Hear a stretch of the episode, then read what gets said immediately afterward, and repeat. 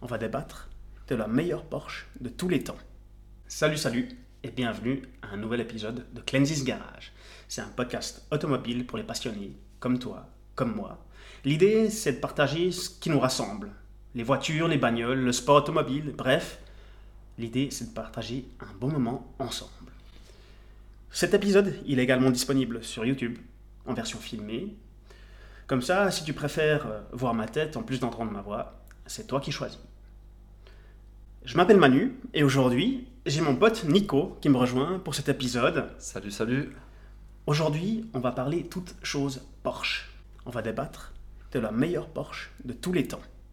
Bonne écoute. Bienvenue sur Cleansis Garage, Nico. Merci, merci pour l'invite, euh, ça fait plaisir. Je te remercie d'être ici. Pour l'audience, t'es un grand fan de bagnole, t'es un de mes meilleurs potes. Yes, Par contre, on n'a pas toujours les mêmes goûts. en effet.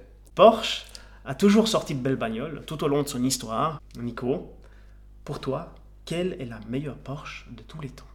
Donc, je t'ai demandé d'y réfléchir avant de tourner ce podcast. Et tout d'abord, je souhaite te demander quel est ton top 3. Ton top 3 des Porsche de tous les temps. C'est un exercice pas facile. Et j'espère qu'on n'a pas exactement les mêmes goûts, comme ça on peut débattre. Exact. Et je pense qu'on n'aura pas les mêmes goûts. Tu peux nous décrire ton top 3, pas forcément dans l'ordre 1, 2, 3 ou 3, 2, 1, comme tu préfères. Et puis, Ouais. à la fin de l'épisode, tu choisiras la Porsche qui, pour toi, est la meilleure de tous les temps. Je pense que je vais euh, m'attirer un peu les foudres hein, de tous les euh, passionnés Porsche. Si tu dis Cayenne, je te tape. Ouais, justement, justement, et il fait partie de ma liste. Non. Pourquoi? Je vais, je vais vous expliquer le tout. J'ai fait tout un cheminement dans ma tête, un- une sorte de réflexion.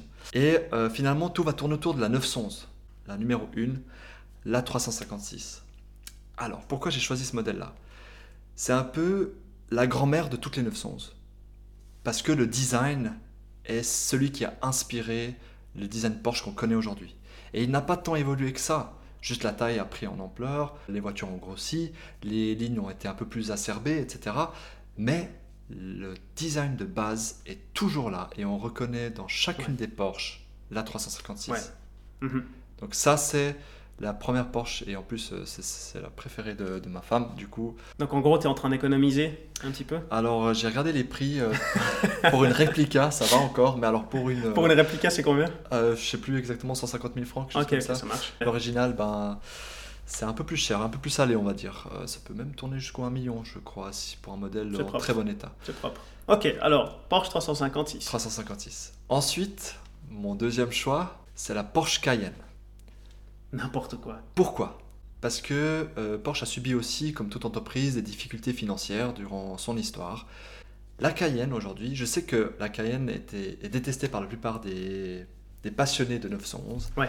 Mais sans le Cayenne, il n'y aurait plus de 911. Et ça, je- j'en suis persuadé. Ouais, Aujourd'hui, les modèles qu'on trouve sur le marché, les 911 ST, GT3 RS, aujourd'hui sont possibles uniquement grâce aux modèles qui se vendent le plus chez Porsche, c'est-à-dire le Cayenne, le Macan. Ben, en fait, euh, c'est le Cayenne qui a sauvé Porsche de la faillite. Exact.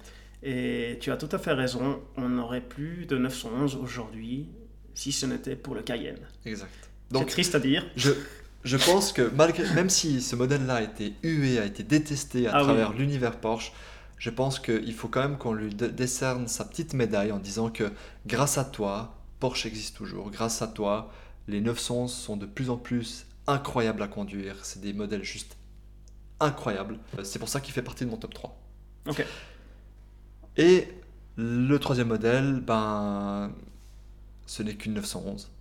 Dans le sens, la 911 en général, j'ai des préférences euh, de modèles. La 991 et la 991.2, j'adore ces modèles-là. Ouais. La 992 aussi, c'est un peu le, le sommet des performances. Donc je Porsche. comprenne bien, ton top 3, c'est une 911, 991, standard. Oui, pourquoi, pourquoi je suis pas parti sur des GT3 RS, GT3, etc. Une, une 911, ça reste une 911.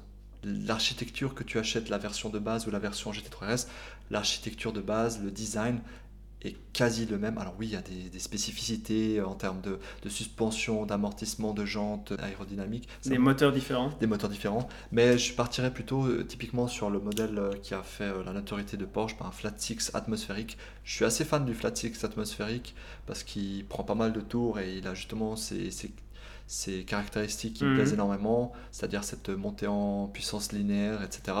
Mais je dirais pas non justement aux 3 litres biturbo, des 9.9 1.2 et des 9.9.2. Finalement, ce que tu décris, c'est la caractéristique du 911. Exact. C'est le moteur, arrière, porte-à-faux, la manière dont ça se comporte sur la route, ainsi de suite. C'est ça, ce qui pour toi fait partie du top 3 Et, Porsche. et pour moi, une 911 doit rester quand même une voiture qui permet d'emmener sa famille. Dans- enfin, dans le sens, pas de manière. euh, Petite partir- famille, hein Petite famille, pas pour partir en vacances. Parce que par exemple, une GT3 RS, il n'y a aucune chance. Avec Ouais. l'arceau derrière, il n'y a aucune chance d'emmener qui que ce soit. J'ai envie quand même que, que mes enfants puissent profiter de- de- d'aller un week-end, euh, faire un tour en 911 et de, de se peux être ton enfant plaisir. Exact, tu peux venir avec moi, je te mets, je te mets derrière. T'es pas très grand. Ah non, je voulais conduire. Ah, je te laisserai conduire si. Ouais. Et euh, du coup, en fait, voilà, dans mon top 3, c'est un peu toute cette. euh, ça tourne vraiment autour de la 911 parce que euh, d'un côté, on a le design, de l'autre côté, on a la partie financière qui permet de continuer cette euh, belle histoire de 911 et la 911 qui est un peu le, sommet. Moi, mon top 3, pour moi, la première qui entre dans ce top 3, c'est la Porsche 911 Carrera RS 2 litres 7. Il y en a eu 1590, produite dès 1973. À la base, il devait y en avoir que 500 de cette voiture. Mais Porsche a fait une face à une demande telle qu'ils ont décidé d'en produire plus, tout simplement. Ça reste le symbole de Porsche. La 911, de toute manière, comme tu l'as dit, euh, pour moi, un historique absolument superbe, qu'on connaît aujourd'hui très bien. Mais cette 911 Carrera RS, c'est le début de cette histoire-là. Des voitures spéciales, comme on les connaît aujourd'hui, des GT3 RS, des GT3 Sport Classique. Non, c'est pas vrai. Oui, aussi, Sport Classique aussi. Oui, parce qu'elle a inspiré le design. euh. Elle a inspiré le design, exactement. Donc, elle est magnifique, cette euh, Carrera RS. Si je gagnais à l'euro million, elle ferait clairement partie De mon garage. garage. Deuxième Porsche que j'inscris dans mon top 3 de Mhm. tous les temps. Et c'est une voiture un peu plus récente. Et tu étais là quand je l'ai vue pour la première fois au salon de l'auto à Genève. Pour moi, c'est la Porsche 911 991.1 GT3 RS. Je la prendrai en couleur ultraviolet. Ultra- Il y a eu deux couleurs très spéciales lancées avec cette Porsche-là. C'est le orange, mais aussi le violet. Et c'est dans cette couleur-là que je la trouve absolument magnifique. Tu te souviens quand on l'a vue pour la première fois à... Ah oui, ça. Au salon de l'auto à Genève? jamais. On, est, on a même pu aller sur le stand et j'ai pu euh, m'asseoir à son volant.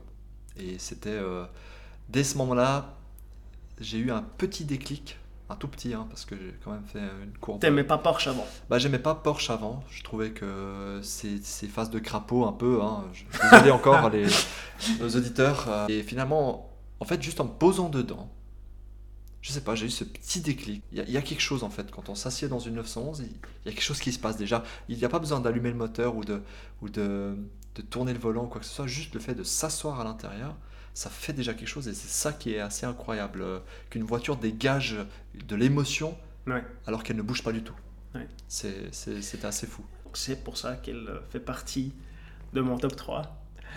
C'est osé, je pense, de l'ajouter dans, dans ce top 3 parce qu'il y a eu tellement de belles euh, voitures Porsche à travers son histoire. C'est d'ailleurs ce modèle GT3 RS que j'achèterais parmi tous, en fait. Ouais. Donc là, si je résume bien, tu as deux voitures avec deux places uniquement, c'est ça? La troisième de mon top 3, Porsche de tous les temps. Accroche-toi bien. 911 Ah, 900. GT1 Strassenversion. Hmm. Il n'y en a eu que 24. 24 exemplaires de cette voiture. C'est l'un des Graals pour moi. Voir ça sur la route, ça n'arrive jamais. C'est tellement beau, tellement violent. En fait, tout simplement, si tu dois le comparer à quelque chose de moderne aujourd'hui, c'est l'ancêtre des hypercars. Oui. C'est l'ancêtre des voitures homologuées pour les 24 heures du Mans. Aujourd'hui, des La Ferrari, des Bugatti Koenigsegg, ce genre de voitures, Mhm. elles prennent leur origine dans une 911 GT1. Pour moi, c'est la voiture qui a défini ce qui se fait de mieux aujourd'hui. C'était la base d'une nouvelle catégorie de voitures qui n'existait pas encore à l'époque, qui aujourd'hui existe, où tous les millionnaires et milliardaires se les arrachent, avec des prix qui montent à des dizaines de millions parfois. Euh, donc voilà, pour moi, elle fait partie de ce top 3 Porsche de tous les temps. Est-ce qu'on va, est-ce qu'on pousse l'exercice aussi loin que d'en choisir une favorite ou est-ce qu'on risque de s'attirer les foudres de tout le monde si on... Bah, euh, au pire, ils noteront dans les commentaires euh, ce qu'ils en pensent et aussi, euh, n'hésitez pas à partager votre Porsche favorite.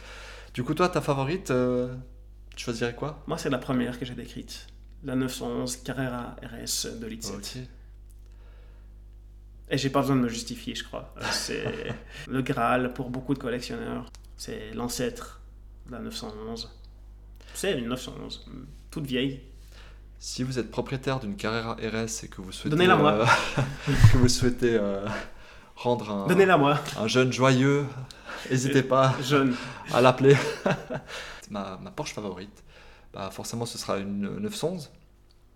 Et même si j'aime beaucoup la 991, comme je disais, il y en a une qui a une place toute spéciale dans mon cœur, c'est la 911 SC de 1987. Pourquoi celle-ci? Parce que c'est celle que j'ai roulée pendant mon mariage et du coup il y a un aspect un peu sentimental. euh, C'est la 911 modèle G. exact. Ouais, exactement. Enfin, finalement, Porsche a fait tellement de belles voitures. On a tous un avis différent sur la question. Exact. Tant qu'on dit pas Cayenne, c'est tout bon. Donc voilà, avec ça, je pense que c'est un bon moment pour mettre fin à cet épisode.